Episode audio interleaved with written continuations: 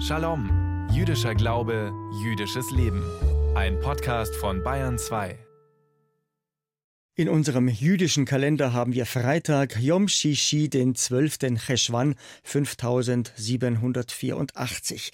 Vielleicht ist es Ihnen ja schon mal aufgefallen, im Hebräischen haben die Wochentage keinen eigenen Namen. Der Sonntag ist ganz einfach der erste Tag, der Yom Rishon. Der Montag ist der zweite Tag, der Yom Shini. Der Dienstag ist der dritte Tag, der Yom Shlishi und so weiter. Einzig und allein unser Ruhetag, der Samstag, hat einen eigenen Namen Shabbat. Da steckt das Wort Lishbot drin, was so viel heißt wie die Arbeit stehen und liegen lassen. Daneben klingt im Namen Shabbat das hebräische Wort für sieben an, Sheva. Und der Shabbat ist ja auch der siebte Tag der Woche. Denken wir daran, nach der Schöpfung der Welt hat Gott am siebten Tage geruht.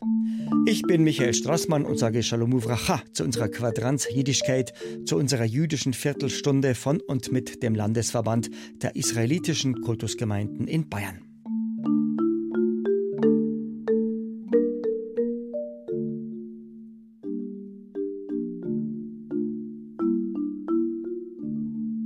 Drei Wochen ist es jetzt her, dass die radikal-islamische Hamas den Staat Israel überfallen hat. An die 200 Israelis wurden von den Terroristen in den Gazastreifen verschleppt. Babys, Kinder, Jugendliche, Frauen, Männer, Senioren und Seniorinnen. In unseren Bayern 2 Nachrichten halten wir sie ständig auf dem Laufenden. Besonders brutal sind die arabischen Terroristen vorgegangen im Kibbutz Nir Oz das Dorf liegt vom Gazastreifen nur einen Steinwurf entfernt. Von den etwa 400 Einwohnern von Nir Oz wurden 20 ermordet und 80 verschleppt.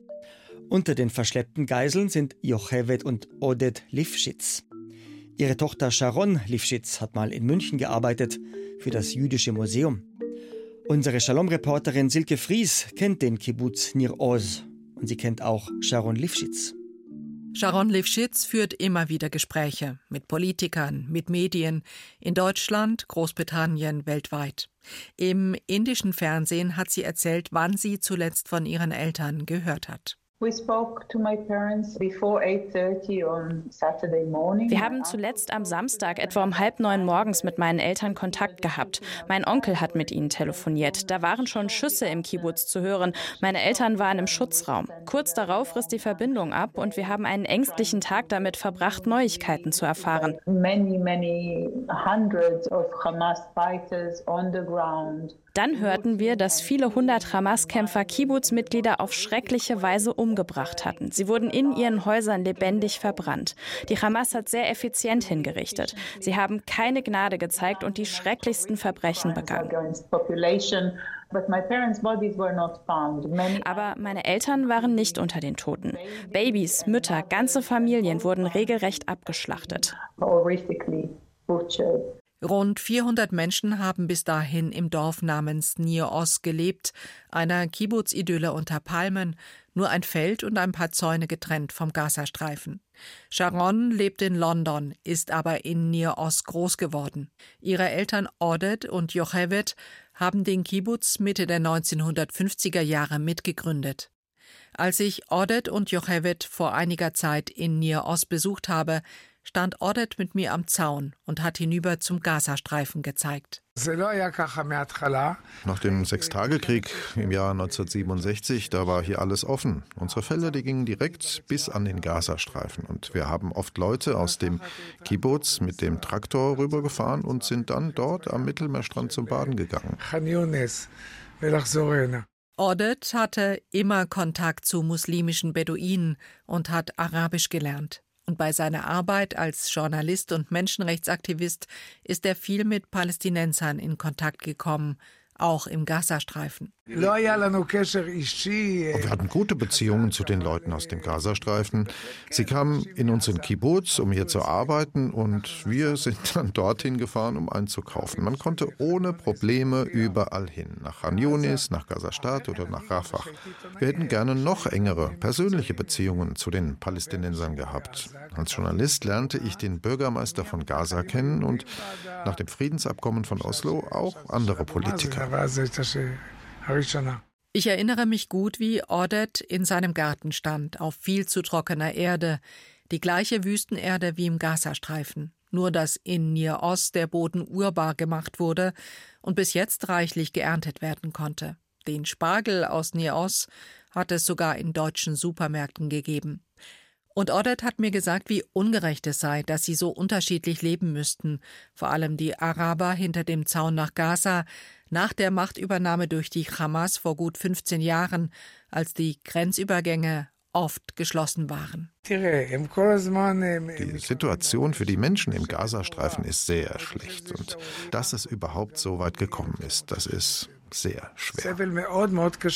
Schwer sei es immer, wenn wieder mal Raketen aus dem Gazastreifen in Richtung Kibbutz fliegen und wenn wieder ein Tunnel der Hamas gefunden wird, auf dem Feld nur ein paar Meter entfernt von ihrem Häuschen. Dort hat Jochevet, genannt Jochi, damals Tee gekocht, und Odet hat erzählt, wie er hier Jochi kennengelernt hat. Da war er 17 und sie 18.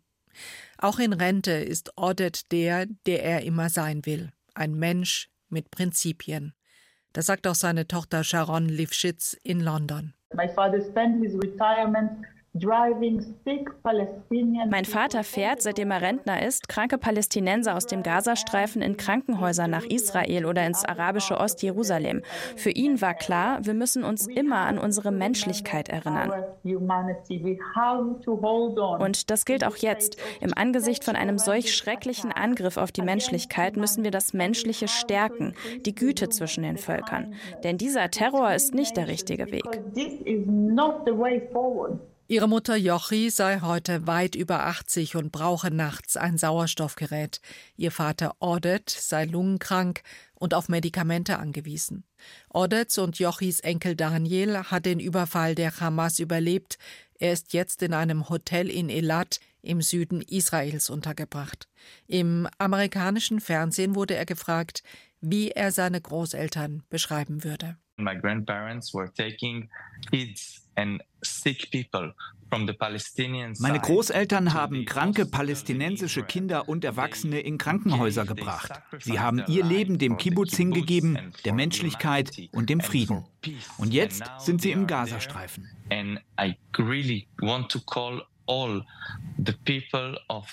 Ich möchte an alle Führer der arabischen Länder appellieren, diese Menschen sind Menschen des Friedens. Sie haben immer die Palästinenser unterstützt und jetzt werden sie vermisst und sind krank. Und dann wurde Daniel gefragt, was er den Menschen im Gazastreifen gerne sagen würde. Ich würde Ihnen gerne sagen, wenn Sie etwas über meine Großeltern wissen, informieren Sie uns bitte.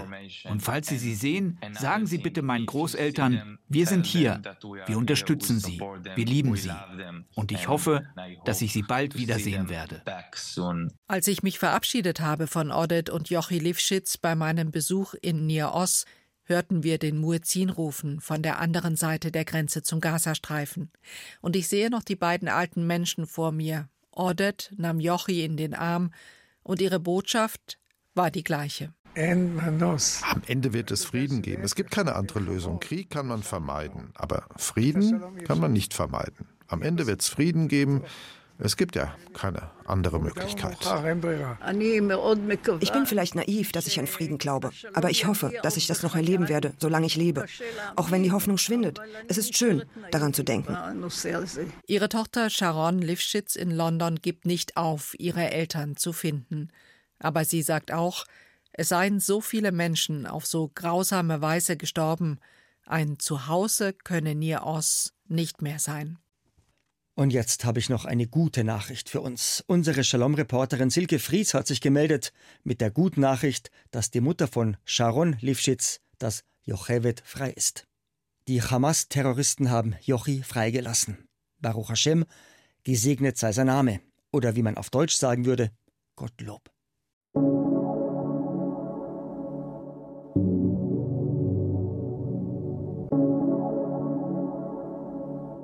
Seit zwei Wochen jetzt lesen wir unsere Torah wieder von vorne. Will sagen, wir sind noch ziemlich am Anfang von unserem ersten Buch Mose, am Anfang vom Sefer Bereshit. Morgen beim Schabbatgottesdienst in der Synagoge ist bei der Lesung aus der Torah der Wochenabschnitt mit der laufenden Nummer 3 dran, die Parashat HaShavua Nummer 3, die Überschrift Lech Lecha. Das heißt so viel wie gehe hinweg, ziehe fort. Lech Lecha, das sagt Gott dem ersten Juden auf der Welt, unserem ersten Erzvater Abraham. Abraham soll alles Vertraute, soll seine Komfortzone verlassen und er soll in einem unbekannten Land ganz neu anfangen.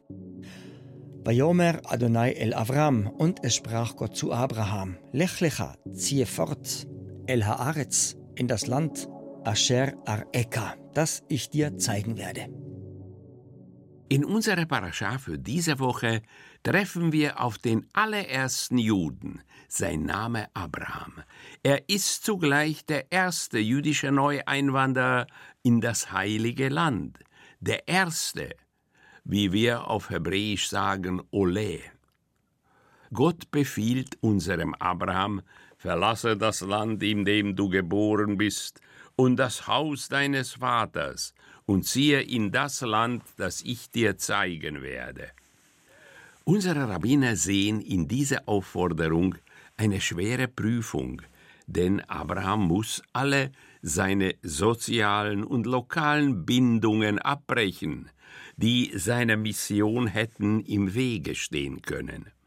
Abraham verlässt tatsächlich alles Vertraute und sein Zuhause, das in der Antike führende Land, das damalige Hightech-Land Babylonien. Babylon war damals ein mächtiges Reich mit hochentwickelter Landwirtschaft, mit Handel, Kultur und Gesellschaft auf der Höhe der Zeit. Trotz allem, Abraham gehorcht, denn das Land Kanaan, in das Abraham gehen soll, ist nur dünn besiedelt. Seine Bewohner werden uns beschrieben als gierige, geizige und streitsüchtige Viehhirten, die oft gewalttätig werden.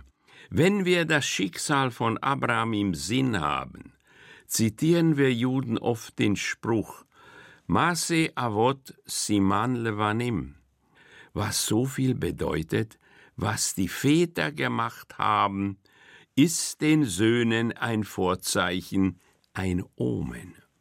Ein verblüffender Spruch, wenn wir uns die klassische und die moderne Geschichte Israels anschauen. Auf Abraham und seine Frau Sarah warten weitere schwere Prüfungen. Eine böse Hungersnot treibt sie hinunter nach Ägypten, wo Sarah sogar eine kurze Zeit im Harem des Pharaos verbringen muss. Abraham hat Angst, dass er wegen seiner Frau aus dem Weg geräumt wird. Deshalb gibt er sich als Bruder von Sarah aus. Der Pharao erfährt jedoch, dass Sarah eine verheiratete Frau ist und wütend macht er Abraham Vorwürfe. Der Pharao fühlt sich betrogen und fragt, was hast du mir angetan? Vermutlich gilt es damals als besonders niederträchtig, in den Harem des Herrschers Frauen zu bringen, die keine Jungfrauen sind. Der Pharao sagt zu Abraham, Warum nimmst du nicht deine Frau und verschwindest von hier? So endet Abrahams Bitte um Asyl in Ägypten. Einen sicheren Ort zum Leben und Überleben zu finden, war schon für den ersten Juden nicht einfach. Doch nach diesen unangenehmen Ereignissen spricht Gott zu ihm Fürchte dich nicht, Abraham, ich bin dein Beschützer. Zugegeben, seit Abraham dem Wort Gottes gehorcht, hat er nur wenig Gutes erlebt. Immer noch wartet er auf den versprochenen Kindersegen.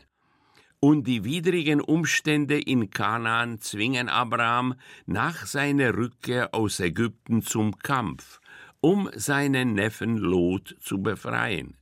Abraham gelingt es, Lot zu befreien, und er versöhnt sich mit seinen Gegnern, indem er auf jedwede Kriegsbeute verzichtet. Allerdings wendet Abraham in diesem Kampf Gewalt an, und fürchtet nun, dass sein Herr ihn deswegen fallen lassen könnte. Daher die göttliche Zusicherung, fürchte dich nicht. Nun, da er nichts weiter zu befürchten hat, wird Abraham ein wenig mutiger und fragt, was ist mit meinem Nachkommen? Wo bleibt der Kindersegen? Die Antwort des Herrn zitieren wir bis heute voller Hoffnung. Sie lautet, Schau zum Himmel auf und zähle die Sterne, wenn du sie zählen kannst. So zahlreich werden deine Nachkommen sein. Abraham glaubte und vertraute dem Herrn. Deshalb ist Abraham unser Vater, vor allem unser Vater im Glauben. Zu guter Letzt bin ich Ihnen noch unsere Lichtzündzeiten schuldig, die Zmanim zur feierlichen Begrüßung unseres Ruhetages. Heute bei Sonnenuntergang müssen wir unsere beiden Schabbatkerzen angezündet haben. In Pilsen bis um 17.38 Uhr, in Hof bis um 17.42 Uhr und in Straubing, in Weiden sowie in Salzburg bis um 17.43 Uhr. Heiter geht's weiter bei unserem Ritt durch alle Städte in und um Bayern mit einer jüdischen Gemeinde. Regensburg 1744, Bayreuth sowie Amberg 1745, München, Nürnberg, Fürth, Erlangen sowie Bamberg 1748, Augsburg 1751, Würzburg 1752, Ulm 1754, Frankfurt am Main 1756 und in Konstanz am Bodensee müssen wir unsere beiden Schabbesleuchter angezündet haben bis um 1759. Der Landesverband der israelitischen Kultusgemeinden in Bayern wünscht Ihnen bis zum nächsten Shalom am kommenden Freitag am 19. Cheshvan einen Shavuot eine gute Woche. Und ich, der Straßmann Michi, wünscht Gid Shabbos, Shabbat Shalom, Omer Borach, am Yisrael Chai.